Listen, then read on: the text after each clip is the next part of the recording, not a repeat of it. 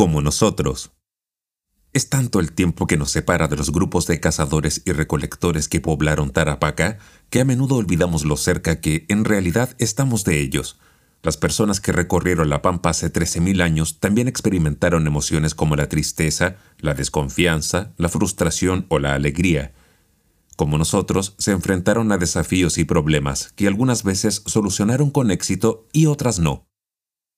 Las personas que vivieron en las quebradas y las pampas tarapaqueñas compartieron afectos y entablaron relaciones de amistad y compañerismo. También lloraron la pérdida de un ser querido, experimentaron el miedo de sobrellevar un gran temblor o sintieron rabia cuando la decisión de alguien más les pareció injusta. La envidia, la soberbia y la pereza también integraron el repertorio de sus emociones cotidianas. No conocemos el idioma que hablaron los cazadores y recolectores de las pampas, ni sabemos con qué nombre bautizaron a las estrellas del cielo del hemisferio sur.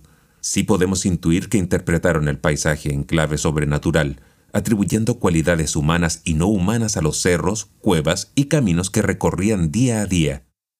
Solo queda imaginarnos cuando, sentados en torno a un fogón al final de la tarde, compartían una merienda y una conversación, en instancias como estas debieron fraguarse mitos protagonizados por entidades prodigiosas que no solo contribuyeron a forjar una historia común, sino que también legitimaron prejuicios y jerarquías que se heredaron de generación en generación.